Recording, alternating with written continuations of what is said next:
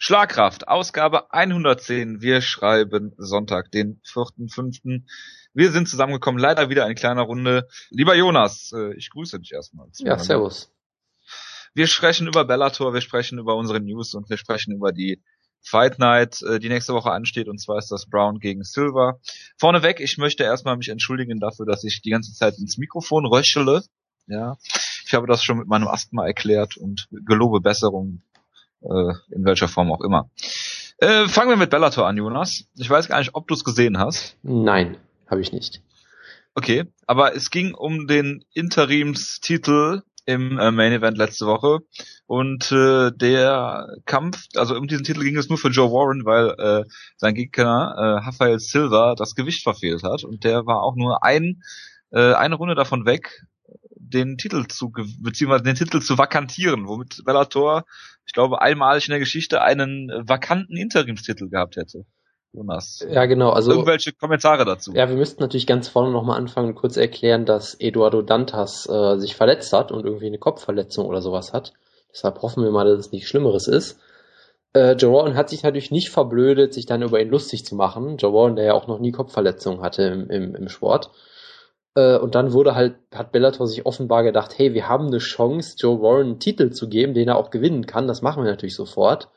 Und ja, es gab halt diese absurde Regelung, die man damals bei Johnny Hendricks gegen Robbie Lawler auch schon angedroht hat. Da war das ja auch mal äh, im Gespräch kurzzeitig.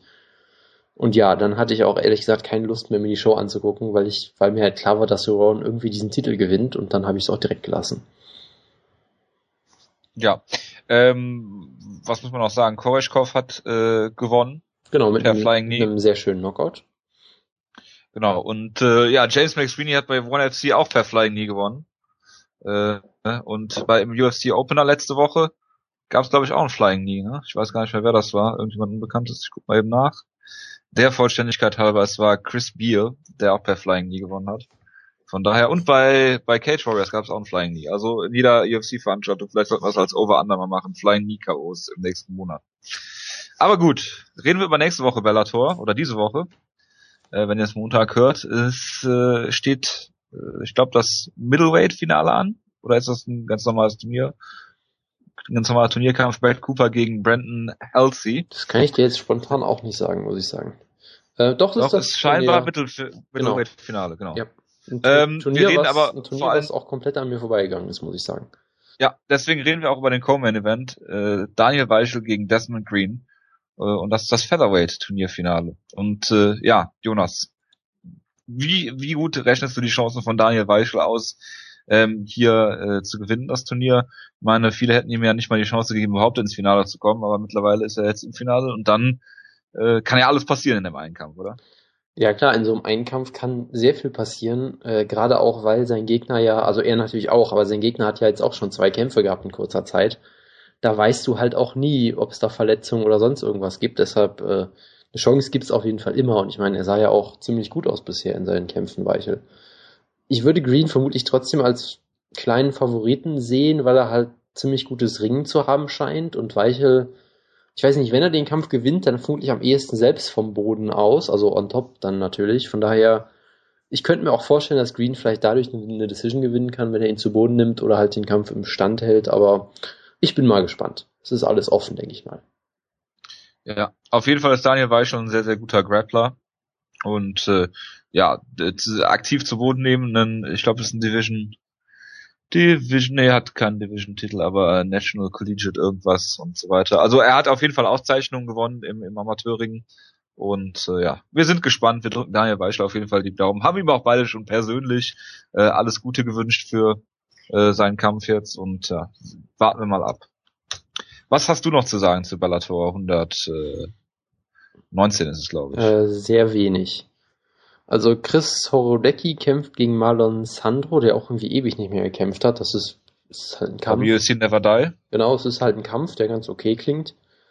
Äh, Shabula Chamalayev. Chris Horodecki hat aber auch gefühlt ungefähr jeden Kampf. Ah ne, er hat jetzt zwei Siege. Ja gut, aber okay. die, die Kämpfe von irgendwelchen Leuten. Ja. ja, genau. Dann Shabulat Chamalaev kämpft mal wieder. Der hat ja zuletzt gegen Pat Kern, glaube ich, gekämpft. Zumindest war der da seitdem nicht mehr Bellator, glaube ich. Ist auch schon wieder eine ganze Weile her. Äh, ziemlich genau ein Jahr. Da bin ich mal gespannt, aber ansonsten ist die Card jetzt nicht besonders toll. Ja, und danach gibt's dann ja den Pay-Per-View, ne? Genau, aber den Da werden wir dann jetzt- ausführlich reden, äh, nächste Woche, ja. Genau. Da kann, da freuen wir uns schon alle drauf. Ja. Mit da, da habe ich noch Dann eine kleine Sache, glaube ich. Äh, Jetzt muss ich das Zitat natürlich suchen. Björn Rapney hat sich ja zu diesem Kampf geäußert. Also natürlich zu dem Kampf? schlechthin, nämlich Also zu dem einen Kampf, der zählt eigentlich auf diesem. genau, zu Tito gegen Schlemenko natürlich. Ja, natürlich. ähm, er hat es ein Cirque du Soleil-eskes Match genannt. Was mich dann auch, äh, wundert mich dann auch gar nichts mehr, aber gut. Ein weird, Ja, aber gut, wenigstens, wenigstens ist er, wenigstens ist er realistisch. genau, weird, Und hype den Kampf nicht als Das ist- äh, das ist ehrlich so, richtig, so gewinnbar oder so. er hat es auch als weird, funky und freaky genannt. Also, äh, ja, das sagt, glaube ich, auch alles über den Kampf. Ja, aber gut. Also da, da kann man wenigstens nicht sagen, dass er nur promotet. Genau. Es ist natürlich trotzdem ein sehr, sehr absurdes Zitat, aber was, was willst du Ja. auch machen bei dem Kampf? Das ist mir sympathischer als alles, was Dana White so sagt. Das ist sicherlich richtig, ja. ja. Es ist nicht Randy Couture gegen James Tony und den Hype, den wir damals gekriegt haben. Genau, richtig. Ähm, ja, so viel zu Bellator. Machen wir weiter mit der News-Ecke, wo ich mir vor allen Dingen Kampfankündigungen rausgeschrieben habe und du über andere Sachen reden wirst, hoffe ich mal. Ich habe mir zwei News rausgeschrieben. Und zwar einmal habe ich hier geschrieben, ähm, dass Josh Thompson das gleiche widerfahren ist wie kurzzeitig John Jones, so für zwei Tage oder so. Ähm, sein Telefon ist geklaut worden und jetzt will er einen Kampf gegen Nick Diaz. Kannst du mal bitte den Zusammenhang er, äh, erörtern? Genau, also es gab einen Tweet von Josh Thompson, wo er irgendwie gesagt hat, ich habe deinen Bruder schon ausgenockt, jetzt knocke ich dich auch noch aus, Nick Diaz, du Arsch oder irgendwie so halt. Es wirkte halt so wie so ein bisschen gehypter äh, äh, ja, Kampfforderungstweet, hat ihn auch irgendwie ein bisschen geflucht und weiß ich nicht was. Habe ich mir halt gedacht, naja gut, Josh Thompson ist auch kein sehr sympathischer Mensch, das kann durchaus Moment, stopp. Ja? Du hast dir das gedacht, weil du Josh Thompson bei Twitter folgst? Nein, das wurde natürlich von allen Deppen wieder retweetet, wie bekloppt. Und Ja, es werden dann Den, Arti- und, die und, Deppen, denen du folgst. und über sowas werden auch Artikel geschrieben und sowas, weißt du? Ach, Es was ist, halt, du nicht es sagst. es halt eine Story, weil beides Top Ten Kämpfer sind. Also Nick Diaz jetzt vermutlich nicht mehr, aber egal. Ich guck gleich mal nach. Auf jeden Während du, Fall. Auf jeden Fall gab es halt diesen Tweet und dann auf einmal kam wieder ein Tweet von Josh Thompson, wo er gesagt hat, ja, ich, ich habe irgendwie äh, zu Abend gegessen, da wurde mir natürlich das Handy geklaut. Und wie bei John Jones, das Einzige, was äh, dieser Handydieb gemacht hat, ist ein Kampf fordern für Josh Thompson, der äh, ein großer Kampf für ihn wäre, bei dem er vermutlich auch noch gewinnen würde, was also ein super Kampf für ihn wäre, was sehr nett von diesem Handydieb eigentlich ist. Also ich Genau, hätte ja jetzt sagen können, hättest ja jetzt auch wieder. irgendwie die Nacktfotos von Josh Thompson posten können oder oder irgend- irgend- irgendeinen Scheiß tweeten können, aber stattdessen machst du halt irgendwie noch so einen Kampf, der irgendwie fast schon Sinn macht. Also war eigentlich sehr nett von diesem von diesem ähm, Twitter-Dieb. Vielleicht, ist- vielleicht ist es ja der gleiche. Das kann natürlich sehr gut sein, ja, wobei sie natürlich eigentlich ganz woanders trainieren. Also es muss scheinbar jemand sein, der sehr viel durch die Gegend fliegt, um Handys zu klauen, ja. Das kann natürlich sein. Wieso, hä? Der Josh Thompson trainiert doch bei in San Jose und äh, äh, dies, äh, und, und äh, Dingens. Nee, ach nee, John Jones, ne? Ja. ich, äh, mein Denkfehler, sorry. Ja, Ja. Nee, alles klar. Ich war gerade auch gut. äh, ein bisschen irritiert, ja. Ähm, da gab es dann natürlich noch eine Antwort drauf. Also was heißt natürlich? Es gab dann einen wunderbaren Tweet von Habib Nurmagomedov, den ich jetzt einfach mal so vorlese. Man muss sich das jetzt vorstellen, natürlich mit so einem Schlemenko-Englisch-Akzent. Er hat geschrieben, My phone wasn't stolen last night while at dinner and I'm challenge one of Diaz brothers. Anytime, any place, any weight, it's not problem. Damit hat er, glaube ich, Twitter für diese Woche gewonnen. Ja, und er ist bei Klima Pesana Pound for Pound Nummer 10. Ja. Nach diesem Tweet würde ich ihn auch da oben ranken, ja. Also, er ist Nummer 1 Herausforderer im Lightweight. Genau, also ich habe ja letzte so. Woche als Witz schon so gesagt, dass Khabib jetzt gegen äh, Nate Diaz kämpft. Jetzt soll er einfach mal gegen Nick Diaz kämpfen, würde ich sehr gerne sehen. Einfach mal Ja. so. Genau, ich wollte noch gucken, ob Nick Diaz überhaupt noch gerankt ist in äh, der offiziellen und nicht auf der Klima Pesana Liste. Nee, ist nicht mehr dabei. Er ist ja auch retired, ne? Das muss man Ja, auch mal dazu sagen. Ja. Nee, gut, aber so viel dazu. Da wolltest du noch was sagen zum Nee, äh, ich bin durch damit. Dann tweete doch mal eben was vom Josh Thompson Account, wenn du sein Handy schon vorliegen hast. Ja, das, das würde, dann würde es ja auffliegen, dass ich das war. Das will ich jetzt auch nicht machen. Ja. Gut, dann zum zweiten geklauten Handy. Äh, John Jones, beziehungsweise nicht zum Handy, sondern äh, zu den Fingern, mit denen er dieses bedient. Was für eine geniale Überleitung Boah. von mir. Dank. Vielen Dank, der Slow Clap ist gerechtfertigt. Ja, ähm, Eye-Pokes, Jonas. Wir haben letzte Woche schon drüber gesprochen, ähm, über John Jones Eye-Pokes und dass er die Faust nie geschlossen hat und immer mit ausgestrecktem Arm und, äh, Hand und ausgestrecktem Arm seine Gegner sich vom Leibe hält. Äh, jetzt gab es ein Highlight-Video von John Jones schönsten Eye-Pokes. Ähm, genau, was werden wir wahrscheinlich auch verlinken. Ne? Was du dir ursprünglich ja nicht angucken wolltest, weil es einfach irgendwie John Jones Best Highlights oder so hieß, um Leute noch zu trollen. wo du dann genau, genau. vehement drauf bestanden hast, ich guck das nicht und ich mir erklärt habe, ja, es ist ein bisschen was anderes, als man vielleicht denkt.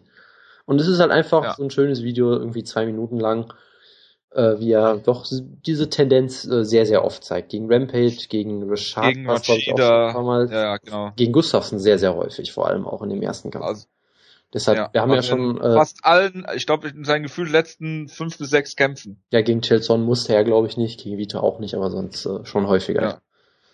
Genau, wir haben ja schon äh, eben uns darüber unterhalten, dass Gustafsson, äh, wenn es das Rematch gibt, sollte er im Vorhinein eine ganz große Story draus machen und dieses Video am besten überall posten und sagen, John Jones ist ein dreckiger Kämpfer und sollte sofort sich beschweren, sobald John Jones die Hände auch nur ausstreckt in seiner Nähe. Genau. Oder sogar beim, es wird ja dann wahrscheinlich ein Main Event sein. Viele sagen ja in Schweden bei der Stadionschau um 6 äh, Uhr morgens wäre dann die Uhrzeit nur so für diejenigen, die das dann wirklich denken, dass das passieren wird. Ähm, dann wäre es sehr lustig, wenn er das sogar, ähm, wenn der Ref sie vor dem Kampf fragt, do you have any questions oder sowas, und der dann noch erwähnen würde, dass äh, er auf die iPods achten sollte. Das wäre auch großartig, das, ja. Das finde ich so hervorragend. Das wäre Aber gut. absoluter Hammer. Ja. Hast du noch News? Sonst komme ich zu meinen Kampfankündigungen. Oh, ich habe ich, hab, ich hab einige. Wir können das ja mal ein bisschen abwechseln. Mal, fang du einfach mal an und dann äh, sag ich mal, was ich habe. Weil wenn wir jetzt sieben also, Kampfankündigungen am Stück haben, ist ja auch blöd. Eins, zwei, drei, vier, fünf, sechs, sieben, acht. ich war sogar, das war jetzt nicht geskriptet, muss ich sagen. Das, ja. Gott, ja ähm, fangen wir mit deinem Favoriten und Lieblingskämpfer an. Äh, Gunnar Nelson kämpft gegen Ryan LeFlair in Dublin. Ähm, und du hast ja gesagt, du willst auf jeden Fall zu der Show hingehen, wenn es irgendwie funktionieren sollte. Ähm, das war so ein bisschen im, im Affekt gesagt, aber die Karte ist schon relativ, äh, relativ nett. Genau. Wir haben ja Dazu noch kommt, Ilya Latifi ja. auf der Karte auch noch, äh, Nikita Krylov. Genau, das wäre auch der erste, der mir einfallen genau. würde, was die Karte dann gut machen würde. Also so lauter Sachen, wo ich sage, wenn es das bloß in Berlin geben würde, wäre ich, ja. würde ich dahin Cody laufen. Donovan gegen, gegen äh, hier äh, ja, Nikita Krylov, Team Schlagkraft Nikita Krylov. Wir haben Ian McCall gegen Brad Pickett in Dublin auch und als Main Event ist dann das, was alle schon äh, befürchtet haben, eingetreten. Conor McGregor gegen Cole Miller wird im Main Event sein. Ja, gut, Dass das Cole Miller ist, im Jahre 2014 noch in einem UFC Main Event steht, aber gut. Ja, das Und, ist ja, halt, äh, ja, es ist, was es ist. Conor McGregor ist halt dann John Jones für Arme. Ne? Er ist halt die neue Ronda Rousey, ist er. Der größte Star, den UFC je hatte. Ja, und du hast ihn ja damals bei Cage Warriors schon abgefeiert. Das wäre jetzt eine Lüge, ich kannte ihn damals nicht. Aber ich habe äh, ihn damals abgefeiert, als er sein UFC-Debüt gemacht hat im Preview und habe dann trotzdem, glaube ich, gegen ihn getippt. Von daher, ja, wie auch immer. Hervorragender Mann.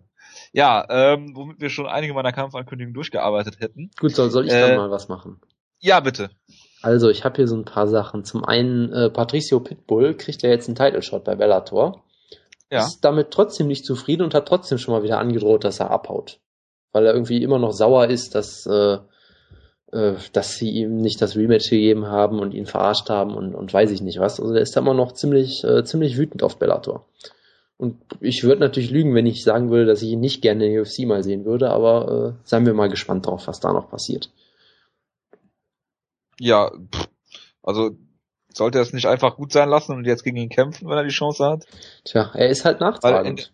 Ich ja, aber in der Regel bringt das ja nichts, wenn man sich mit der Promotion anlegt, oder? Gerade, ich glaube jetzt nicht, dass er so leicht aus seinem Bellator-Vertrag In der Regel nicht, nein. Aber ich meine, äh, Jonas Bildstein hat es ja auch irgendwie geschafft, von daher. Ich weiß, ja, aber ich, weiß, dass man das nicht vergleichen kann. Die Promotion ungefähr so viel wert, wie ich das hätte, wenn ich da kämpfen würde. Naja, gut, du machst wenigstens einen Podcast. Nee, Quatsch. ähm, ja, dann hatte ich noch eine Sache, dass äh, Dana White mal gesagt hat, da muss man natürlich auch mal gucken, wie viel, ob er sich da morgen noch daran erinnert, äh, dass jetzt wohl das Rematch gegen Gustafsson als nächstes dran wäre und er hat auch spekuliert, dass man es ja vielleicht, vielleicht in Europa abhalten könnte, vielleicht in einem Stadion oder irgendwie sowas. Na, mal abwarten, aber interessant wäre es natürlich auf jeden Fall. Ja gut, die Frage ist halt, ob Dana, White, äh, Dana White weiß, dass es äh, Zeitverschiebung gibt.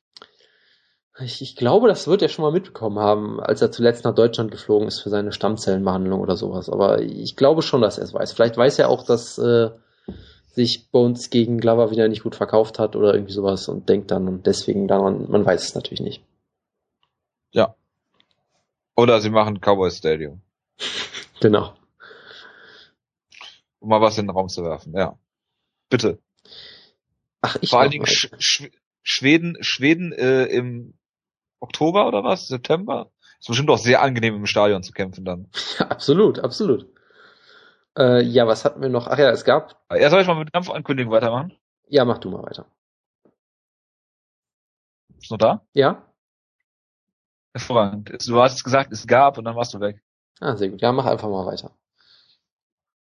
Okay, ähm, ja, Rick Sorry gegen John Howard habe ich schon aufgeschrieben, aber das ist jetzt nicht wirklich erwähnenswert.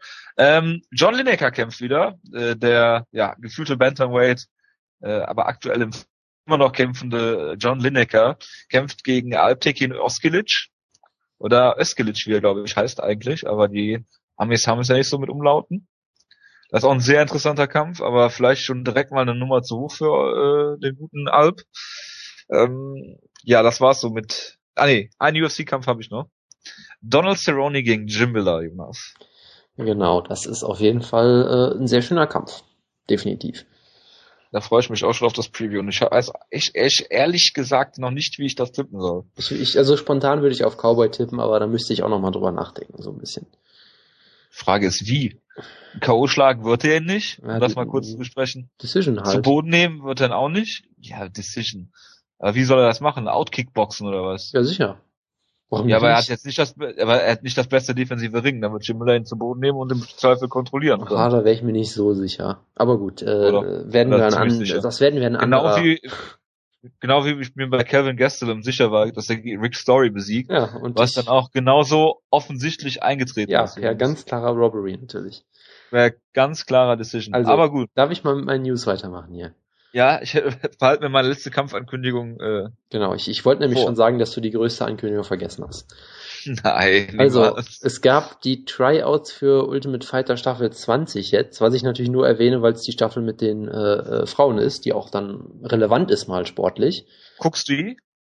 Ja, ich werde auf jeden Fall die Kämpfe gucken. Ich weiß nicht, ob ich den, den ganzen Mist dazwischen gucke, aber die Kämpfe werde ich mir hoffentlich alle angucken. Okay. Ähm, ja, es gibt da halt nicht viel. Also Jessica Penne war auf jeden Fall dabei und war scheinbar sehr gut, Mhm. äh, die ja ursprünglich auch ein Angebot gekriegt hatte und das dann, glaube ich, abgelehnt hatte oder irgendwie sowas und dann über die Tryouts vermutlich reinkommen wird, aber seien wir, mal, seien wir mal gespannt, wie das läuft. Ähm, von daher, es wird jetzt relativ zügig. Ich glaube, diesen Monat wird, werden sie anfangen, die Show zu tapen, glaube ich. So ganz sicher bin ich mir aber auch nicht. Also es wird leider noch eine ganze Weile dauern. Das war Melendez gegen Pettis, ne? Genau. Okay. Soll, ja, soll das im Dezember stattfinden oder irgendwie sowas? Ich weiß Ja, nicht. ja, ich glaube schon. Im Dezember soll der Kampf stattfinden. Gut, dann hat Juliana Pena sich mal, Oder nee, im November. Im November meine Okay, ich. gut. Aber ja. wie auch immer. Hey, ja. Juliana Pena hat sich mal wieder zu ihrer Verletzung geäußert, äh, Nee, sie hat sich diesmal zum Vorfall geäußert, wie es dazu gekommen ist. oder so, also dass sie irgendwie äh, in großen Schmerzen war und dann irgendwie Sachen gesagt hat, die sie nicht hätte sagen sollen oder, oder irgendwie sowas. Also im Prinzip sagt das die Kommentare, die Dana, Dana White damals ge gesagt hat, der Dana White hat ja damals gesagt, er hätte mit Pena gesprochen und äh, sie dürfte, dürfte nie mehr in dieses Gym zurückgehen und alle Leute müssten irgendwie verurteilt werden. Das ist das Schlimmste, was er je gesehen hat. Sie hat im Prinzip gesagt, dass das ja so nicht stimmt, weil sie halt irgendwie äh, emotional und, und verletzt war und weiß ich nicht was und da dann halt Sachen gesagt hat, die vielleicht gar nicht so stimmten. Und sie stellt es jetzt halt irgendwie so dar, dass es einfach äh, ja ein Unfall war, der wie er halt jeden Tag passieren könnte, so ein bisschen. Von daher, ob man das jetzt glauben will, weiß ich nicht. Es ist irgendwie alles, diese ganze Story ist irgendwie sehr komisch, finde ich, aber nun gut. Das ist halt das offizielle Statement jetzt, von daher müssen wir das einfach mal hinnehmen. Es ist halt genauso ein Accident, wie halt, wenn du einen Leckkick checkst, dir dann halt das Bein brichst. Also, beziehungsweise dem anderen das Bein brichst damit. Ja, ähm, ja, im Endeffekt ist das eingetreten, was ich, was ich oder wir von Anfang an gesagt haben. Im Endeffekt war es halt, ist aus einer Mücke ein Elefant gemacht worden. Das kannst du einmal Juliana Pena vorwerfen, die ja eh schon äh, als so Drama Queen verschrien wurde vorher. Und äh, dass sie dann sehr emotional ist und Dana White anruft, okay, dass Dana White das dann natürlich mitkriegt und dann seinen eigenen Senf noch dazu gibt, ist natürlich auch klar. Und im Endeffekt, ja, ist er jetzt halt verletzt und das ist natürlich auch scheiße und emotional und hier und da, aber im Endeffekt, ja, ein einfacher Trainingsunfall äh, mit schmerzlichem Ausgang, aber ja, eigentlich ist das eine Story, die gar keine Story ist, aber gut. So viel zu Dana White. Ja. Ich, ich, hätte noch zwei kleinere Sachen. Wir wollen ja bestimmt mit der großen News aufhören. Ja, absolut. Äh, ich hoffe, wir sprechen über das Gleiche. Ich, ich hoffe es auch sehr, sonst wäre ich gerade gleich sehr verwirrt. Ja. Ähm, Martin Kempman äh, wird, wurde mal so gerüchtet als neuer Coach für Team Alpha Male eventuell, weil die ja jemanden bräuchten, weil Bang Ludwig ja wieder abhaut und glaube ich sein eigenes Gym aufmacht. Das war so ein Gerücht, was scheinbar die Runde gemacht hat. Wäre sicherlich ja auch interessant, weil Campen ja aktuell äh, zurückgetreten ist und auch noch nicht weiß, ob er nochmal kämpfen will. Und ja sicherlich auch irgendwie sein Geld verdienen muss. Ich glaube, bei Extreme Couture war er eh schon Trainer, meine ich. Ja, ja, er, er war schon Trainer bei Extreme Couture. Genau, aber Head Coach wäre natürlich jetzt nochmal eine, eine andere Stufe vermutlich dann. Äh, und ich habe noch zwei Kampfankündigungen von World Series of Fighting. Ich hoffe, das ist jetzt nicht die, über die du reden wolltest. Ich hoffe nicht. Du hast, äh, Melvin Giard hat schon seinen ersten Kampf gegen Jay-Z ja, Kante. Ja. Und es gibt natürlich den großartigsten Kampf aller Zeiten, nämlich Jake Shields gegen John Fitch. Ich freue mich unfassbar drauf. Es wird, es wird aber wirklich interessant.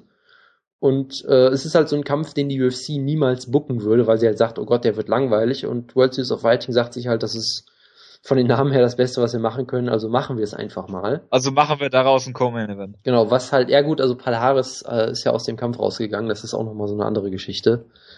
Palhares sollte ja gegen Fitch verteidigen, ist dann aus dem Kampf rausgegangen. Danach hat der Matchmaker von World Series of Fighting einen großen Rant gestartet, dass Kämpfer ihn immer ausnutzen und die sind alle so Egoisten und dann hat Palaris gesagt, du, meine Mutter liegt gerade im Sterben oder so, und dann musst du alles wieder zurücknehmen. Also alles sehr, sehr komisch, oder? Was auch geil ist, warum sie, weiß der Matchmaker denn nicht, warum er aus dem Kampf genau, rausgeht? Das also, finde ich auch schon mal sehr geil. Genau, ich weiß gar nicht, ob sie im Sterben liegt, sie muss irgendwie operiert werden, also irgendwas Ernstes auf jeden Fall. Und da hat Palaris gesagt, da muss, kann ich mich halt nicht auf den Kampf konzentrieren, was ja durchaus äh, nicht durchaus äh, verständlich ist, sagen wir es mal so. Er kann sich noch nicht mal auf den Kampf konzentrieren, wenn er nichts hat. Ja, also, ja gut, das ist nochmal ein anderer. So, bitte jetzt deine große News. Also meine Kampfankündigung hast du gerade schon vorweggenommen und ich habe es befürchtet, also. dass du äh, äh, mir meine große Kampfankündigung John Fitch gegen Jake Shields wegnimmst. Ja, sorry, Deswegen aber musst du jetzt leider. Es gab ja noch, eine, ganz, dein, es gab ja noch Highlight. Eine, eine deutlich größere Ankündigung, nämlich Ken Velasquez gegen Fabricio Verdum in Mexiko. Und mit Ultimate Ach, das Fighter. Hatten wir noch nicht, das hatten wir noch nicht besprochen. Ich glaube, ich glaube nicht. Und dann mit Ultimate Fighter Latin America dabei. Wo ich mich immer ja, also noch frage. Also da ist John Fitch gegen Jake Shields auf jeden Fall sportlich relevanter. Äh, als L Ultimate Fighter Latin America oder was? Ja. Äh, sicherlich, ja. Ich finde es vor allem ja. immer, immer noch lustig, dass sie immer noch glauben, dass die mit Ultimate Fighter irgendwie so einen Markt äh, groß aufbrechen können, aber nur gut. Es gibt ja auch einige Leute, denen ich durchaus auch folge, zum Beispiel, die auch sagen, dass sie nicht sicher sind, ob Cain Velasquez irgendjemanden in Mexiko interessieren wird, aber warten wir mal ab. Er ist halt kein Mexikaner, sondern Mexi-Amerikaner und weiß ich nicht was, aber naja gut. Schauen wir mal. Ja, er ist auch nicht der Mexicutioner, ne? Joey Beltran. Das ist er ähm, auch nicht, ne? Aber es ist halt faszinierend, dass Fabricio Verdum, der hat zehn Jahre in Spanien gelebt, glaube ich, äh, besseres Spanisch spricht äh, als der gute Ken Velasquez. Also man kann äh, Fabricio Verdum, kann ich zum Beispiel mit meinem drei Jahren Schulspanisch eher verstehen als Kane Velasquez und Fabricio Verdum auf Englisch. Ist auch, äh, glaube ich, äh, äh, auf Spanisch leichter zu verstehen als auf Englisch, auch wenn man kein Spanisch spricht oder so. Äh, wie dem auch sei, also ähm, wer Kane Velasquez mal Spanisch reden hören will, auf ganz hohem Niveau, sollte sich mal das Video mit Cristiano Ronaldo, was vor zwei Jahren entstanden ist, glaube ich, anhören. Es habe ich auch äh, getweetet. Äh, es ist äh, auf jeden Fall ja sehens- und hörenswert. 101 Spanish mit Ken Velasquez, ja. Aber das äh, nur nebenbei. Guckst du die TAF-Staffel denn, Jonas? Er kann sicher nicht, nein.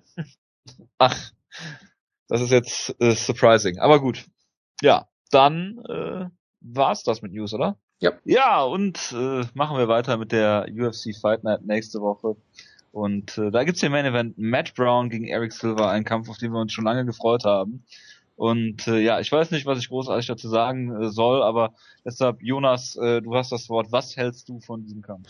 Ja, also, Schuh, Schuh! Oh Gott. Der Matt Brown Press hält weiter ein. Juhu! Der Zug ist wieder eingefahren. Schuh, Schuh! Und wir sind alle eingeladen, mit, mitzufahren. Matt Brown gegen Eric Silver, UFC Fight Night. Ein echter Kampf nach langer Zeit. Wer braucht schon John Jones? Wer braucht andere Kämpfe? Phil Davis, der Versager. Was braucht man echte, rohe Gewalt. Und das ist UFC, wenn Matt Brown kämpft. Und ich bin so froh, dass er wieder im Main Event kämpft, weil im Main Event gehört er rein. Und es gibt keinen anderen Kämpfer, der Leute so begeistert wie Matt Brown. Also, also gehe ich, geh ich jetzt richtig in Annahme, dass du auf ihn tippst, oder wie? Hallo erstmal natürlich. Ja, ich würde immer auf einen Brown gegen einen Silver tippen. Verstehe. Also generell. ja, ich, ich hab's schon verstanden, danke. Jojo, lebst du noch? Das äh, Bigfoot Silver gegen äh, hier äh, Travis Brown war ja genauso ein Fall, ne? Das war eigentlich der, der Zeitpunkt, dass es so, der, dass man sah, dass äh, Browns immer überlegen sind. Okay. Ähm, äh, es ist ja auch sowieso eine relativ klare Sache, weil Eric Silver hat ja eigentlich noch nie bewiesen, dass er überhaupt ein Top Ten Kämpfer ist, während Eric Silver, äh, während Brad Brown in der letzten Kämpfe bewiesen hat, dass er ein Contender ist. Ich guck gerade mal die UFC Rankings und da hat Matt Brown Mike Pyle auf Nummer 12 besiegt. Ja. Siehst du mal. Aber wir, die UFC-Rankings sind sowieso nichts wert. Ich meine, da war Brett Tavares ja nicht mal Platz 8 gerankt. Das stimmt. Ich meine, er hatte ja. bewiesen, dass er da eigentlich hingehört. Besonders in seinem letzten Kampf, ja, genau. Hat trotzdem bewiesen, dass er da hingehört. Das war ein ja, das, das ist eine ganz andere Gewichtsklasse. Während Matt Brown. Ich meine, man kann über Matt Brown sagen, was man möchte. Er ist wahrscheinlich ein riesiges Arschloch und er ist eigentlich ein, kein Kerl, den man wirklich mögen sollte und er ist eigentlich alles, was man MMA hassen kann. Aber es ist so ehrlich und einfach so ins Gesicht, dass man es irgendwie respektiert. Matt Brown ist wirklich alles, was man im MA nicht mögen kann, aber es ist so distilliert, dass es perfekt ist. Verstehe. Eigentlich ein relativ schlechter Kämpfer gewesen, bei dem man sich immer wieder fragte, warum ist in der UFC? Und dann auf einmal ist er auferstanden wie Jesus vor kurzem und er hat alles besiegt, was ihm in den Weg gestellt wurde. Da waren richtig tolle Talente dabei. Ich meine, er hat Mike Swick seine Karriere mehr oder weniger beendet, John Mean, der richtig aufgestiegen wird, Mike Pyle, der immer wieder gut genannt wird. Und er hat die brutal auseinandergenommen und auch an Luis Ramos gehandelt und auch Brasilianer. Und das wird er jetzt auch mit Eric Silver machen, denn eigentlich ist Matt Brown kein schlechter Kämpfer. Er hat es halt nur nie bewiesen. Er war ein Journeyman. Jetzt hat er wahrscheinlich endlich mal so richtig, mal richtig trainiert, hat Selbstvertrauen und er hat eine riesengroße Klappe und dadurch wird er jetzt zeigen, wunderbarer UFC-Kämpfer ist er ist ja alles das, was sich Dana White von der UFC wünscht. Er ist ein weißer, ähm, gut aussehender Mann, der Leute in die Fresse haut und er zeigt, dass er gegenüber Ausländern gewinnen kann. Das ist alles, was sie für ihn möchte. Er äh, schlägt Leuten in die Fresse, er hat da kein Problem mit. Er weicht nicht aus, er weicht nicht zurück, er nimmt die Kämpfe nicht zu Boden. Er macht alles das, was man von der UFC erwartet und was ist, was die UFC ähm, den Leuten bringen möchte. Und das ist Matt Brown, Just Bleed. Und er wird ähm, Eric Silver mit einem Schlag zu Boden schlagen, auf ihn einhauen und der Kampf wird abgebrochen werden in der ersten Runde. Also du sagst auch äh, fürs Over-Under, dass es unter 1,5 Niederschläge gibt, oder wie? Ja, ich habe das auch ah, getippt ah, in Over-Under für einen einzigen Schlag. Das ich habe auch getippt, dass die Hennen Barau schon 90.000 Pipe Pay-Per-View bekommen wird. Sehr gut, sehr gut. da bin ich voll mit dir auf einer Linie. Ähm, also zumindest mit, ja, mit dem Lockdowns habe ich sogar auch auf Under getippt, weil Eric Silver ihn natürlich zu Boden nehmen und dann tappen wird. Aber gut, das ist wieder eine andere Geschichte. ähm, du willst wirklich sagen, dass Eric Silver, der glaube ich noch nie irgendjemand wirklich zu Boden genommen hat, den Weltklasse-Judoka Matt Brown zu Boden nehmen kann. Weltklasse-Judoka. Judoka ist er jetzt. Das ja, ganz ja, das, das wurde mal bei, das wurde ihm mal bei seinem Wikipedia-Profil hinzugefügt, woraufhin er dann gesagt hat, dass er zum ersten Mal was von hört. Richtig. Genau. Also er ist ja. ein Wikipedia Judo Black Belt. Und wir wissen ja. auch eine Sache auch noch, ja. Er ist auch ein besserer Ringer als Jean St. Pierre. Er hat es mehrfach gesagt. Und warum sollte er lügen? Das ist allerdings nee, eine Frage. Klar. Warum, warum er lügen sollte, ist mir auch nie ganz klar geworden. Er ist wahrscheinlich auch in der besten Form seines Lebens. Vermutlich, Oder er hat das beste Trainingcamp, Trainingscamp aller Zeiten. er ist sehr hungrig, glaube ich auch. Jonas, ja. ähm, würdest du sagen, dass Matt Brown mehr so derjenige ist, der eher untalentiert ist fürs MMA, sondern eher so der Arbeiter, während Eric Silver eher so derjenige ist, der viel Talent hat, aber irgendwie bekommt? Äh, da stimmen diese komischen äh, äh, Stereotype sogar mal. Ja, das ist äh, sehr, sehr unschön, dass es ab und an mal wieder klappt. Also Matt Brown auf dem Papier ja, er kann halt hart zuschlagen und äh, kann viel einstecken und solche Sachen. Aber klar, also auf dem Papier hat er jetzt nicht so dieses Top Ten Talent, was man eigentlich denken würde. Eric Silver hat halt die, die Flashiness auf jeden Fall, hat seine Hackentrick-Kicks und weiß ich nicht, solche Sachen, wo du immer denkst, oh, das ist ein ganz großer oder irgendwie sowas. Das ist sicherlich nicht ganz falsch in, in der Einschätzung, dass sie von den Anlagen her durchaus von, von zwei sehr verschiedenen Richtungen kommen, könnte man vielleicht sagen, und sich dann irgendwo in der Mitte treffen und ich bin auf jeden Fall sehr gespannt, was dabei rauskommt, weil ich sage natürlich immer, dass Eric Silver ihn locker besiegt, aber es ist jetzt kein. Das hast du für den letzten vier Kämpfen mit Brown gesagt. Es ist auch kein. Ich sag mal so. Ich sag mal so, es ist natürlich kein Gimme-Kampf für Eric Silver. Ich wundere mich natürlich trotzdem, dass er äh, riesengroßer Favorit ist. Ich glaube, die Quote auf Matt Brown ist aktuell 2,7 oder irgendwie sowas. Wo ja eigentlich Wutke dann seine gesamten Ersparnisse drauf setzen sollte, weil er sich ja so sicher ist. Ähm, aber man weiß es ja, halt gut, nicht. meine ganzen ne? Ersparnisse. Nein, ist, äh, wie auch immer. Ich würde keinen großen Gewinn machen, sag ich mal so. Das ist nochmal ein anderer Punkt, ja gut. das liegt aber weniger an Matt Brown. Das liegt auch weniger an der Wettquote, aber gut, egal. Ähm, ich bin auf jeden Fall mal sehr gespannt, weil ich meine, Eric Silver hat es auch geschafft, von Dong Kim ausgenockt zu werden irgendwie. Der jetzt ja jeden ausnockt, von daher weiß ich auch nicht, wie ich das bewerten soll. Von daher, es ist schwierig, auf dem Papier sage ich halt immer noch, mit Browns, Brown Game ist glaube ich immer noch nicht besonders gut. Im Stand kann er immer noch getroffen werden, von Jordan Mean wurde ja auch einmal gedroppt und ich glaube, Silva ist einfach, hat ein bisschen bessere, äh, bessere, bessere Kampf auf Distanz, hat bessere Kicks, kann ihn da vielleicht ein paar Mal erwischen und gewinnt den Kampf dann halt irgendwie. Aber ich, aber muss man sagen, ja. Matt Brown hatte eine Split Decision gegen Don Young Kim. Das Eric ist Silva auch schon, hat, schon ein bisschen her, ja. verloren. Ja, auch die letzte Niederlage von Eric, äh, von Matt Brown ist lang, lang her. Das ist sicherlich richtig, ja. Von daher. Also das ähm, ist so ewig her und das war gegen einen ähm, besseren Kämpfer als Eric Silver. naja. Seth Besinski? ja. Naja. Das sei mal dahingestellt. das Gegenteil. Seth Besinski hat auch nie solche Gimmie-Kämpfe wie gegen Takayori Sato. Das stimmt ja, vermutlich aber, auch. Aber Wutke, äh, ja. Thiago Alves hat ja Seth Besinski mehr oder weniger auseinandergenommen. Bist du dann jetzt eigentlich froh, dass Matt Brown jetzt doch nicht gegen äh, Thiago Alves antritt, wie das ursprünglich äh, gedacht naja, war? Weil er müsste ja dann jetzt ja, aber Thiago Silva ist, äh, Thiago Silva da schon. Thiago Alves ist ja besser als äh, Seth Besinski, logischerweise. Ja, Seth Besinski ja. ist in Sinkflug gewesen nach der Matt Brown Niederlage, weil alles, was er hatte, in diesen Kampf reinwerfen musste. Seine ganze so, Lebenskraft ja. in diesen Kampf. Und dadurch ist er gesunken. Während Matt Brown früher seine ganze Karriere sehr viel Kraft gespart hat und jetzt explodiert. Er saugt dir die Seelen seiner Gegner in sich ein jetzt wird er richtig, richtig stark. Verstehe. Und ich glaube, deshalb ist das, das ist ganz klar, weil seitdem, seitdem der Sieg von Matt Brown hat, hat Seth Brzezinski Lenz Bonois, Simon Terosen und Nye McNee besiegt. Dabei hat er aber gegen Leute wie Mike Pierce und Thierry Alfred und natürlich Brian Melakon, oder wie der Kerl nochmal hieß, den wir auch mal in dieser Show sehr lang kritisiert ja. hatten. Ist der nicht jetzt äh, retired, glaube ja. ich? Ja. Mhm. Und das ist doch relativ klar. Also man sieht hier die ganz klare Karriereweg, während alle Leute, die Matt Brown auch einen härteren Kampf gegeben haben, wie zum Beispiel Stephen Wonderboy Thompson, auch nur nach oben steigen. Verstehe, mhm. verstehe. Und äh, die vorherigen Siege, äh, Niederlagen von äh, Matt Brown, also Chris Lytle hat die Karriere beendet, Ricardo ja. Almeida hat die Karriere beendet, ja. Brian Foster hat, äh, was war's, irgendwelche Schäden am Hirn. Ja. ja. Also das äh, macht ja Sinn. Eigentlich macht das ja alles Sinn, was ich gerade sage, oder? Ja, ja, absolut. Also ich kann ja da eigentlich nur beipflichten. Und wenn das Sinn macht, dann habe ich recht. Jojo, möchtest du nicht mal was zum Kampf sagen, endlich? Was ich zum Kampf sagen möchte, endlich. Ja, ähm, also ich äh, sehe hier eigentlich äh, keinen keinen Weg, wie Matt Brown den Kampf gewinnen sollte. Oh. Äh, Eric Silver konnte sich höchstens selbst schlagen, aber ich glaube, der also, eigentlich ist es nicht ausgeschlossen, dass Eric Silver sich selbst schlägt. Wollt, ich wollte gerade so sagen, ja. Immer nachdenke, ja. Nein, aber wenn Eric Silver einen einigermaßen äh, normalen Kampf kämpft, dann sollte er Matt Brown eigentlich besiegen.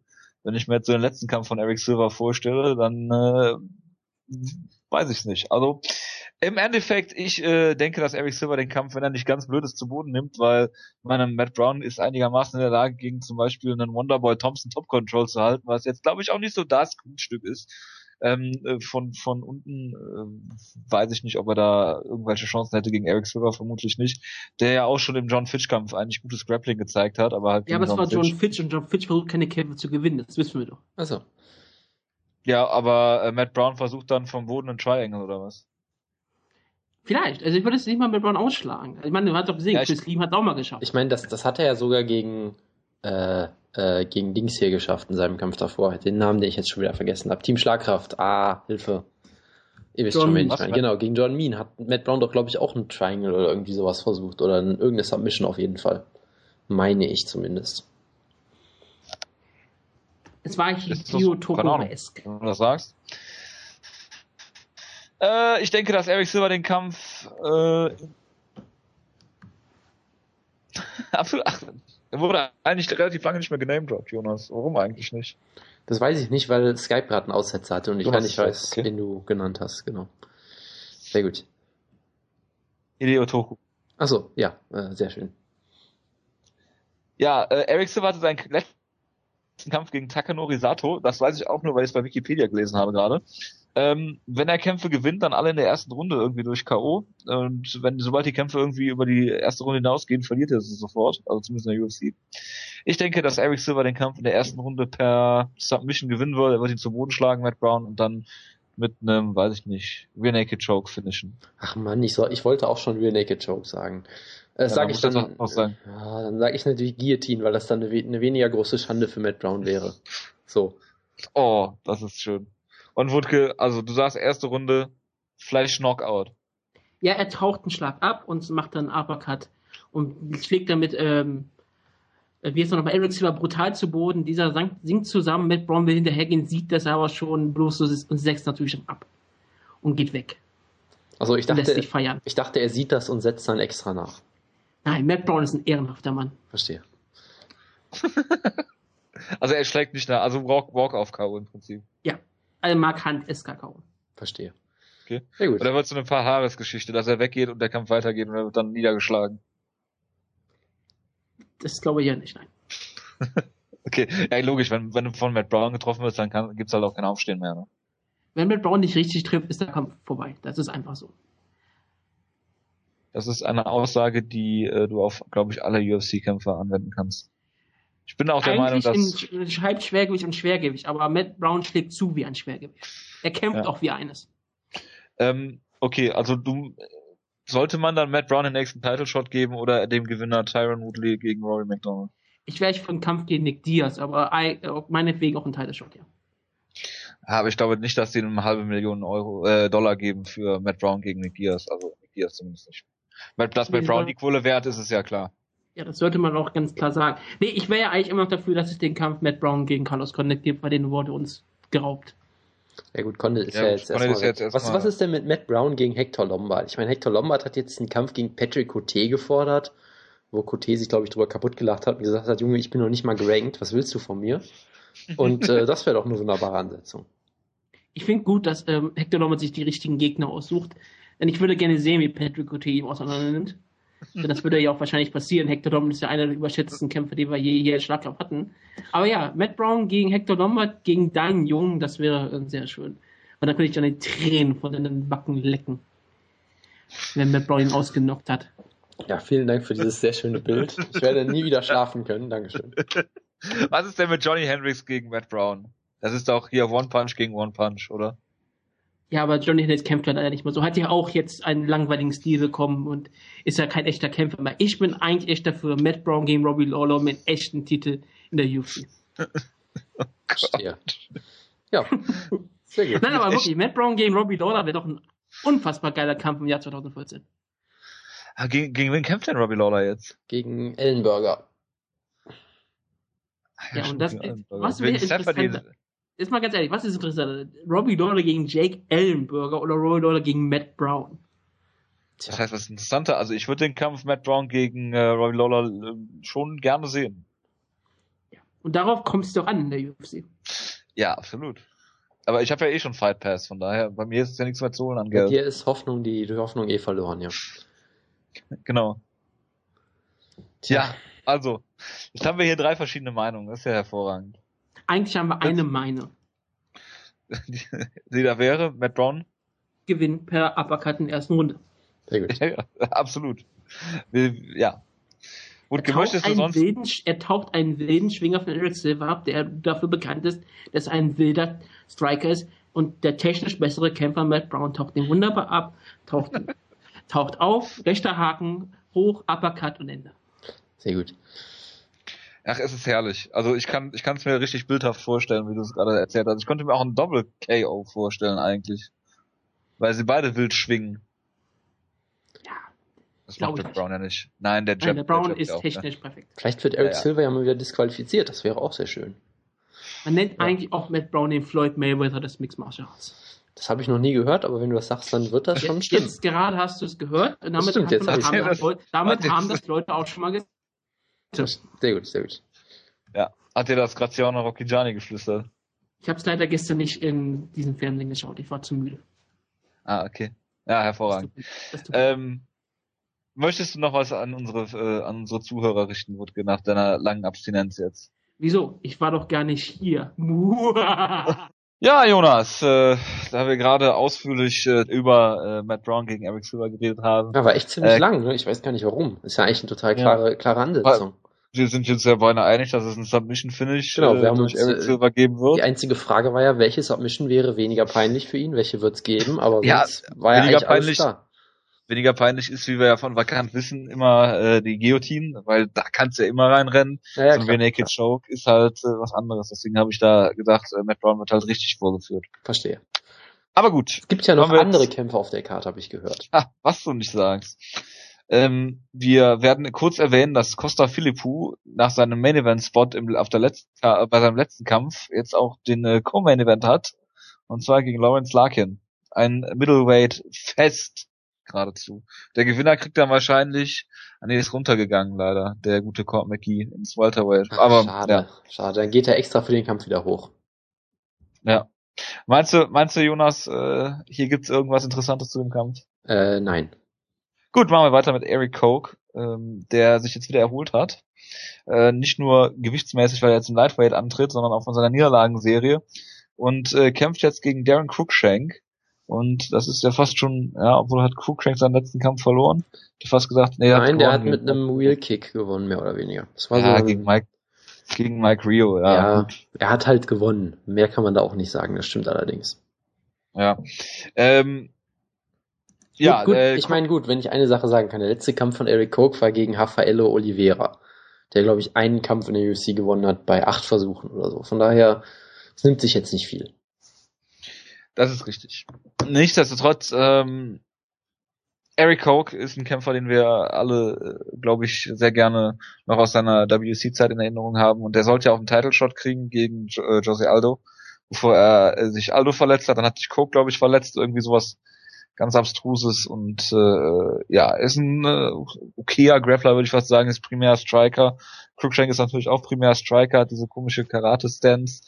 Ähm, aber im Prinzip kannst du ihn auch, es ist kein gro äh, sonderliches Kunststück, Darren Cruikshank auszu äh, zu outstriken. Von daher, um es kurz und schmerzlos zu machen, ich denke, dass Eric Koch den Kampf hier per K.O. gewinnen wird, weil er in äh, jeglicher Hinsicht nicht nur ein besserer MMA-Kämpfer, sondern auch einfach ein besserer, härterer Striker ist als Darren Cruikshank. Und äh, wenn das im Striking nicht funktionieren sollte, hat er immer noch die Mittel und Wege, den Kampf zu Boden zu nehmen mit seinem Ring und ihn dann äh, vielleicht sogar zu submitten. Ja, würde ich mich anschließen. Ich finde, es ist ein ganz netter Kampf, weil Cruikshank natürlich auch einen relativ unterhaltsamen Stil hat mit seinem Karate oder was auch immer das sein soll, was er da macht, ist ja ganz unterhaltsam anzusehen und Coke ist eh ein guter, von daher es ist ein solider Kampf und ich tippe auch auf Eric Coke. Okay, dann äh, der Vollständigkeit halber auf der Karte haben wir dann noch äh, Neil Magny gegen Tim Means. Warum auch immer. Um die Karte zu füllen, ne? Ja, aber warum der Kampf auf der Main Card ist, meinte ich. ich Tim Means kenne ich, weil er sehr groß ist und sonst weiß ich auch nichts. Ja, genau. Das ist auch das Einzige, was mir jetzt eingefallen ist. Ähm, dann haben wir noch einen Kampf und da äh, müssen wir drüber reden, Jonas. Sour Palady gegen äh, Ruan Potts. Und zwar nicht, weil wir Sour Palady für seinen Kampf gegen Nikita Krylov immer noch lieben, ähm, sondern weil Ruan Potts, äh, ein, ich glaube, ein Südafrikaner ist, der bei äh, der schon des Öfteren von uns erwähnten äh, Promotion bisher nur gekämpft hat, bei EFC Africa kann man davon ausgehen, dass es da Fouls geben wird in diesem Kampf, die dazu führen, dass äh, Runden vielleicht nicht äh, 10 zu 9 gewertet werden. Ich weiß nicht, ob EFC Africa jetzt für Fouls so sehr bekannt ist, sondern eher für furchtbare Stoppages. Äh, keine Ahnung. Also er ist irgendwie auch noch Zahntechniker, was natürlich auch sehr schön ist. Äh, und Leute, gerne Leute ausnockt. Also ich kann dazu überhaupt nichts sagen, weil zur Peleli äh, kann ich auch nichts zu sagen, weil ich meine, gegen Krylov war halt der Kampf des Jahrhunderts gegen Pat Barry. ja gut, Pat Barry auszunocken ist jetzt auch nicht mehr die größte äh, Leistung. War es so am Boden? Leider, ja, es war auch am Boden, also ist alles so, ja. Es wird ein Heavyweight-Kampf, es gibt bestimmt einen Knockout und äh, ja, mehr muss man da glaube ich nicht zu sagen. Natürlich gewinnt Saur Peleli, weil er die, weil er die Power von Krylov in sich versammelt hat und äh, ja, er wird jetzt mit einem mit einem Side-Choke gewinnen, sage ich einfach. Ja, hervorragend. Äh, Opener, das ist ein Kampf, der dir sehr gut zu Gesicht äh, steht, Jonas. Genau. Äh, Chris Carriaso äh, gegen Luis Smolka. Genau, für den Kampf hätte, äh, hätte, hätte man Wutke bei der Show ja durchaus äh, gebrauchen können. Der macht ja leider nicht mehr mit, weil er ja äh, Chris Carriasso immer sehr gehypt hat und äh, ihn auch zweimal bei Team Starkraft, glaube ich, sogar dabei haben wollte. Das äh, kann sehr gut sein. Also ich wollte auch äh, sagen, ich habe Chris Carriasso vor allen Dingen durch unsere Team Schlagkraft-Diskussion noch in Erinnerung. Genau, und äh, Luis Molka hat mich sehr beeindruckt in seinem UFC-Debüt, wo er den guten äh, Herrn Öskilic äh, besiegt hat, den wir eben schon erwähnt haben. Wo er mich wirklich sehr beeindruckt hat mit sehr guten Bodyshots, äh, guter Cardio, hat da äh, den, den Gegner sehr mürbe gemacht und äh, ja, sehr beeindruckt mich eigentlich auch mit seinem Grappling und, und allem eigentlich. Ist halt noch ich glaube, er ist Hawaiianer, äh, ist noch ziemlich jung, wirkt halt auch so ein bisschen wie jemand, der quasi immer schon MMA einfach als Ganzes trainiert und da auch überall eigentlich ziemlich, ziemlich gut ist. Und über Chris Carriasso kannst du eigentlich das Gleiche sagen. Ich meine, sein Problem ist halt, dass er überhaupt kein Ringen hat im Prinzip oder halt kein besonders gutes Ringen. Er ist ein guter Striker, hat jetzt vielleicht nicht so wahnsinnig Knockout-Power natürlich. Er ist ein guter Grappler. Wie gesagt, gegen die Top-Leute verliert er halt immer, weil er zu Boden genommen wird. John Moraga hat ihn damals sogar getappt. Äh, das war eine gute Leistung. Aber eigentlich ist er auch richtig gut und vor allem auch sehr unterhaltsam. Und rein stilistisch ähneln sich beide eigentlich auch ziemlich. Sie, sie haben beide eine sehr aktive Guard, sind jetzt beide keine wirklichen Ringer, da so irgendwie nicht so wirklich in Erscheinung getreten, sondern halt beides gute Striker, gute Grappler, gute Cardio. Eigentlich ja überall für unterhaltsame Kämpfe gut. Von daher verspreche ich mir sehr, sehr viel von diesem Kampf. Ich bin auch gar nicht sicher, auf wen ich da tippen soll, muss ich sagen. Ähm, ich würde vermutlich doch dann auf Cariaso tippen, weil er die Routine hat, aber ich könnte mir sogar sehr gut vorstellen, dass Smolka gewinnt, weil der mich wirklich sehr, sehr überzeugt hat, überzeugt hat in seinem letzten Kampf. Also super Kampf. Hervorragend. Äh, machen wir weiter mit den Prelims. Und äh, da kämpft Ed Herman, äh, Grüße an Vanderlei Silva gegen äh, Rafael Natal. Das ist, glaube ich, so ein Kampf, wo ich sagen würde, das ist halt so ein ja äh, typischer Middleweight-Kampf, den man nicht unbedingt sehen muss. Äh, und dann kannst du halt den Sieger von dem Kampf kannst du halt gegen Costa Filippo, gegen Lawrence Larkin äh, bucken und das dreht sich dann immer im Kreis und es kommt doch nichts dabei rum. Aber gut. Ja, das machen wir äh, weiter. Fasst es, fasst es gut zusammen, ja. Dann äh, machen wir weiter mit ähm, ja, Daryl Montague, Team Schlagkraft, äh, letztes Jahr gewesen. Daryl Montague, unser einziger Interviewpartner bisher und den hätten wir natürlich auch gerne dazu geholt. Ist leider bei Skype aktuell nicht online, deswegen wird daraus leider nichts. Ja, er hat, glaube ich, hat, glaube ich, aktuell anderes zu tun. Kämpft gegen, äh, Moment, wo ist das denn? In Cincinnati? Ja, ich weiß ja doch die Tage erst an, also das wird jetzt kein Problem sein. Äh, gegen Kyoji äh, Horiguchi den ich nicht, ich weiß, ich kann mich an seinen ersten UFC-Kampf gegen Dustin Pake nicht erinnern. Äh, den hat er gewonnen per K.O. Ich aber. Und äh, ja gut, Montague hat äh, gegen äh, Dodson verloren. Da kann ich mich noch sehr lebhaft dran erinnern, aber gut. Äh, wir haben schon öfter darüber gesprochen, äh, als äh, Neuankömmling direkt John Dodson vorgesetzt äh, zu bekommen, ist natürlich auch äh, ja so ziemlich das Härteste, was du kriegen kannst, mal abgesehen von Demetrius Johnson. Oder einem Joseph Benavides vielleicht, aber äh, das nur nebenbei. Jonas. Ja, ich, ich freue mich, schön. ich freue mich natürlich sehr auf den Kampf. Es wirkt für mich so ein bisschen wie ja, Montagues echtes Debüt, weil, wie gesagt, direkt gegen die Nummer zwei gestellt werden, ist halt schon ziemlich hart. Und da hatte er halt leider auch keine Chance. Jetzt ist das ein interessanter Kampf, weil Horiguchi ist, glaube ich, kommt, glaube ich, von Shuto oder sowas. Da weiß man natürlich auch nie, aber in seinem UFC-Debüt. Ja, alle Japaner. Ja, klar, das ist auch sicherlich richtig, aber in seinem UFC-Debüt hat er mich durchaus überzeugt, hat damals Dustin Pake ausgenockt. Das war durchaus, glaube ich, ein Kampf, wo er nicht, wo er, glaube ich, sogar vielleicht eine Runde verloren hat. Also es war jetzt kein, keine Top-Leistung im eigentlichen Sinne. Was halt interessant war, waren halt zwei Sachen. Das hat erstens gesehen, dass er relativ winzig war, gefühlt. Er ist halt 1,65 Meter, ist sogar noch um einiges kleiner als Montague, hat aber im Bantamweight gekämpft gegen Dustin Pake, der 1,75 ist. Also da hast du halt gesehen, er sah irgendwie winzig aus und die andere Sache, die du gesehen hast, er hat sehr, sehr harte Schläge, was ja im Bantamweight durchaus nicht, äh, nicht so normal ist, dass er halt irgendwie Pake gefühlt mit jedem Schlag erstmal einen Meter weggehauen hat und ihn dann ja auch sehr schön gefinisht hat. Von daher ist das halt, macht ihn halt zu einem interessanten Kämpfer. Es wird sich halt jetzt zeigen müssen, kann er ähm, mit dem Weight Cut äh, die Power behalten. Ich glaube, er hat vorher auch schon mal im Flyweight gekämpft, meine ich. Ganz sicher bin ich mir aber auch nicht. Von daher guter Striker. Montague ist vermutlich technisch ein besserer Striker, würde ich sogar sagen, weil er ein ziemlich guter Striker ist, hat aber wohl nicht die Power, die Horiguchi hat. Und äh, ich favorisiere Montague auf jeden Fall und denke auch, dass er gewinnen wird, aber es ist ein interessanter Kampf und auch hier wieder, es ist ein, ein Flyweight-Kampf, der sollte auch wieder unterhaltsam werden und deshalb bin ich mal sehr gespannt drauf. Ja, also ähm, Horiguchi hat vielleicht äh, den guten Dustin Pake ausgenockt, aber wenn man sieht, was der für einen Kampfrekord hat in der UFC, vier Niederlagen in Folge jetzt gehabt, also ich glaube, wahrscheinlich ist er nicht mehr dabei. Ja, sicher. Also ähm, ich meinte ja auch nicht, hat dass auch gegen hat gegen äh, meinen Lieblingskämpfer Prince Albert sogar per TKO verloren. Ja, sehr gut, das wollte ich nochmal der der Vollständigkeit halber sagen.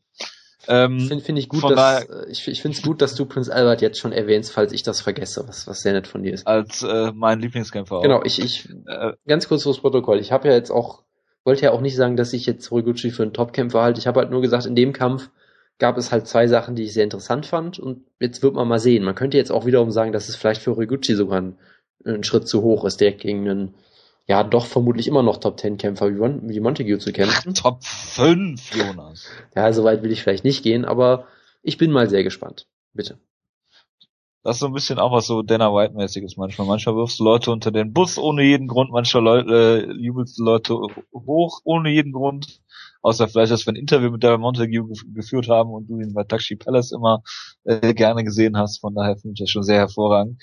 Äh, um das äh, für mich kurz zu machen, Horiguchi kann ich wie gesagt nicht einschätzen. Darren Montague dagegen etwas mehr. Ähm, ich denke auch aus äh, reiner äh, Sympathie, dass ich Darren Montague hier bevorzugen würde und ich habe keine Ahnung wie, deswegen äh, erübrigt sich auch jegliches, äh, jeglicher Sprech von mir darüber. Fürs Protokoll, äh, fürs Protokoll, er ist äh, auf Platz 15 in den Flyweight Rankings aktuell. Wer, Montague? Ja. Klima Pisana, okay. ich gucke jetzt natürlich nochmal ganz ja, kurz nach, aber ich wollte gerade fragen. Äh, der hat ihn überhaupt nicht. Das ist tragisch. Und Horiguchi? Den hat er auch nicht. Den hat, glaube ich, niemand gerankt, weil er halt auch noch nie einen Kampf im Flyweight hatte. Ne? Ja, das heißt ja nicht, dass Tima Fisani nicht gerankt hat. Das ist, sie ja, ist bestimmt jetzt irgendwie Top 7 im Bantamweight oder irgendwie sowas. Nee, aber so, sieht, sie sieht nicht danach aus. Bitte. Gut, ähm, Jan Cabral kämpft gegen Zach Cummins im Welterweight. Das überspringen wir auch mal geschmeidig. Ähm, der ehemalige Titelherausforderer und äh, WC Bantamweight Champion Eddie Wineland ist natürlich auch in den Prelims. Und Team Schlagkraft macht, natürlich auch, ehemals. Auch ehemals Team Schlagkraft, genau. Äh, macht so Leuten wie Neil Magny und Tim Means, Sova Peledi und äh, Ruan Potts auf der Maincard Platz. Costa Philippou und Lawrence Larkin. Es sind auch noch Leute, die auf der Maincard stehen und Eddie Wineland ist in den Prelims. Äh, etwas merkwürdiges Matchmaking, aber gut ähm, gegen Johnny Eduardo, der, ja gut, äh, wenn ich so auf seinen Kampfrekord gucke, hat gegen Asunzao verloren, das ist jetzt sicherlich keine Schande. Hat damals, ich glaube, gegen Jeff Curran, das war ein unglaublich langweiliger Kampf, wo ähm, Eduardo, ich glaube, gemieden hat, halt mit Jeff Curran zu Boden zu gehen, was das Einzige ist, was der so wirklich kann. Ähm, Eddie Wineland hat äh, Yves Jabouin ähm, ausgenockt, er sah in dem Kampf jetzt aber auch nicht so überzeugend aus, wie er es in den Kämpfen davor vielleicht aussah. Ähm, um das auch hier kurz zu machen, ähm, Eddie Weiner ist sicherlich immer noch ein Top 5 äh, Bantamweight aktuell. Er ähm, hat sich sehr überzeugend zurückgemeldet. Ähm, nach seiner WC-Zeit hat man ihm direkt äh, Team Alpha Male, äh, ihn Team Alpha Male zum Fraß vorgeworfen.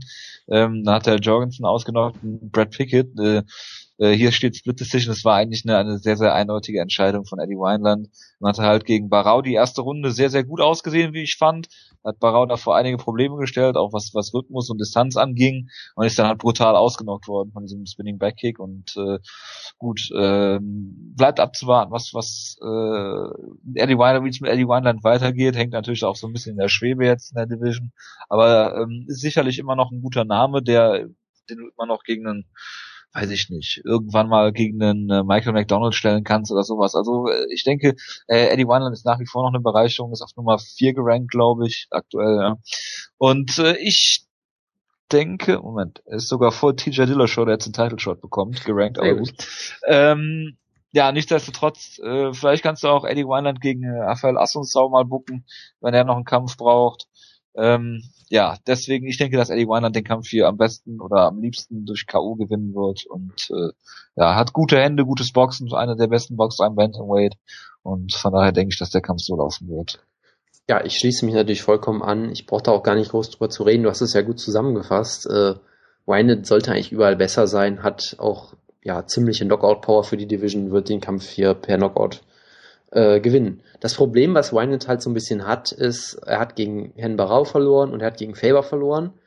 Und damit ist er halt erstmal so ein bisschen raus. Und Michael McDonald wollen sie, glaube ich, aktuell auch eher ein bisschen beschützen. Der hat ja jetzt. Ja, ja, ich meine jetzt auch nicht als nächsten Kampf. Nein, ne, ich, ich meinte nur, generell wollte ich nur kurz sagen, weil das ist halt auch der Grund, glaube ich, dafür, dass er halt gegen Johnny Eduardo kämpft und davor halt auch. Ja, aber. Ja, klar, ich verstehe das. Bantamweight ist halt eine dünn besetzte Division der UFC aktuell. Äh, und da hast du halt ja, Asunsao und Dillashaw, die irgendwie so am Titelshot dran sind und danach hast du auch erstmal irgendwie niemanden mehr und dann ist halt auch klar, dass, ja, dass Wineland jetzt halt ein paar Schritte zurück machen muss und jetzt gegen ja, Leute kämpft, die noch nicht mal in der Top 15 sind, ist halt schade und blöd, aber äh, so ist es halt. Ja, aber du kannst Weinland zum Beispiel, wenn Juri Alcantara in Deutschland gewinnt, kannst du Juri Alcantara gegen Eddie Weinland buchen. Das könntest du, das könntest du auf jeden wenn, Fall machen, ja. Wenn Dominic Cruz zurückkommt und erstmal einen Kampf will, bevor er gegen Herrn Barau antritt, dann kannst du ihn gegen Eddie Weinland stellen. Also das sind, sind äh, durchaus Kämpfe, die, wo du Eddie Weinland gebrauchen kannst. Ich, ja. ich würde auch einfach gerne mal Eddie Weinland gegen so jemanden wie Francisco Rivera einfach sehen. Das wären sicherlich auch gute Kämpfe. Ich würde auch gerne mal sehen, dass Marlon Moraes endlich in die UFC geht und all solche Sachen, aber gut. Warten wir mal ab. Jonas. Ähm, über einen Kampf müssen wir noch reden, ganz kurz. Ähm, genau. Auf den Fight Pass äh, Prelims ist äh, Justin Sellers Manny, gegen Ben Wall. Achso. Ja, nicht ganz, nein. Manny Gamburian, äh, der aus dem No-Contest gegen Dennis Siever kommt, gegen äh, Nick Lenz, der eine gar nicht so schlechte Leistung geboten hat gegen Chad Mendes. Äh, wie das jetzt einzuschätzen ist, weil Chad Mendes ja wohl einen sehr angeschlagenen Eindruck gemacht hat in dem Kampf, sei mal dahingestellt, aber ähm, kämpft gegen äh, ja äh, Nick Lenz. Genau, Nick Lenz gegen Manny Gabriel. Jonas, bitte deine Einschätzung.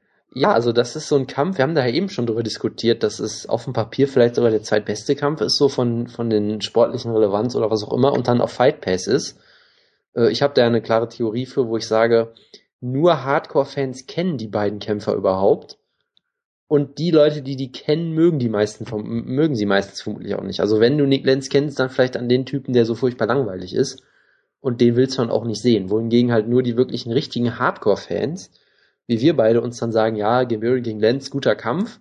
Und die Leute sollen dann auch bitte für Fight Pass bezahlen. Das heißt, es macht halt irgendwie Sinn. Ähm, ich finde es trotzdem blöd, weil das halt so eine Card könnte ich mir niemals live angucken, weil halt die Kämpfe, die ich interessant finde, so komplett versprenkelt sind über die halbe Card. Das ist, glaube ich, der Sinn dahinter. Ich mache es vielleicht einfach mal kurz. Ich glaube, Nick Lenz gewinnt, weil Ring besser ist als Judo.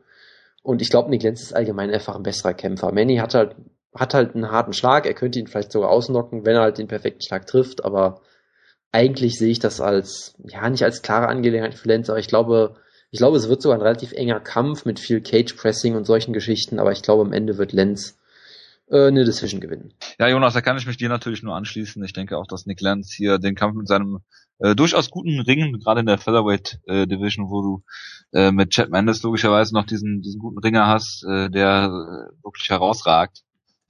Äh, und sonst ist da, glaube ich, nicht mehr viel an Ringern. Du hast gut, du hast noch Dennis äh, Bermudas, Team Schlagkraft, Darren Elkins.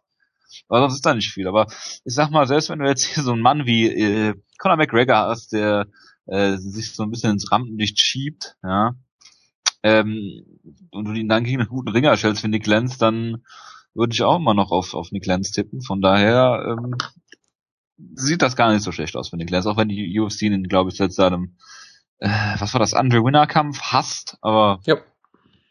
das, das nur nebenbei, dann, äh, ja lassen wir das. Aber Joe, ähm, Joe Rogan hat ihn ja sehr gelobt im Kampf gegen äh, Chad Mendes und hat Chad Mendes begraben und gesagt, dass Chad Mendes langweilig ist und so kennt der Chad Mendes ja gar nicht, also hat er noch nie einen äh, frühen UFC oder WC Kampf von Chad Mendes gesehen, aber gut, das äh, jetzt nur äh, mal äh, ganz am Rande. Ja. Machen wir weiter mit äh, Wie weiter? Der, Sind wir jetzt nicht durch? Ja doch. Ah, Justin Salas gegen Ben äh, Wall und Anthony Lapsley gegen äh, Albert äh, Tumenov sind die letzten beiden äh, Fight Pass Kämpfe und das war's auch schon von der Card und äh, ja, mehr gibt's da glaube ich auch nicht zu, sagen. Oder Jonas? Nee, mehr gibt's da nichts zu sagen. Es gibt ein paar gute Kämpfe, die sind sehr wild über die Card verteilt Und was ein bisschen blöd ist zum Gucken, wie ich finde, weil ja, ist halt nervig, aber gut. Und die Card ist nicht besonders gut, aber der Main Event, den muss man auf jeden Fall sehen, natürlich. Ich hätte gerne Wutges Meinung dazu gehört, aber nun, nun gut, so ist es halt. Äh, und ansonsten, ja, es sind halt hier und da ein paar, paar Highlights, aber insgesamt ist da nicht viel Tolles bei. Ja, das ist natürlich schade, dass der Wutke nicht mehr dabei ist. Gerade für, für den Eric, äh, Eric Dingenskirchen, Eric Silver gegen äh, Matt Brown Kampf, den ich ihn gerne gehört.